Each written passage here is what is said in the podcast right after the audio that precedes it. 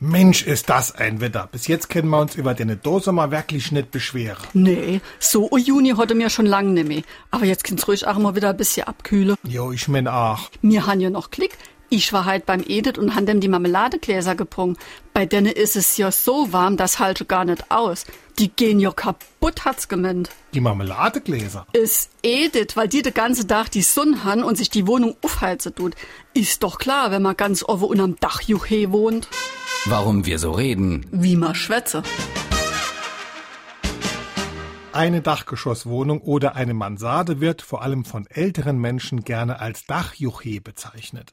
Ein eigentlich seltsamer Ausdruck, denn es gibt nur das Dachjuche, kein Keller und kein Erdgeschossjuche.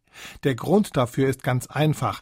Der Begriff stammt aus einem alten Volkslied bzw. Kinderlied. Es handelt von einer Sperlingsfamilie und dort heißt es Unterm Dach, Juche, unterm Dach, Juche, sitzt der Spatz mit den Jungen. Juche ist also nichts anderes als ein Füllwort, einfach damit sich das Lied besser reimt. Und irgendwann hat Dachjuche dann Einzug in unseren Wortschatz gefunden. Juche.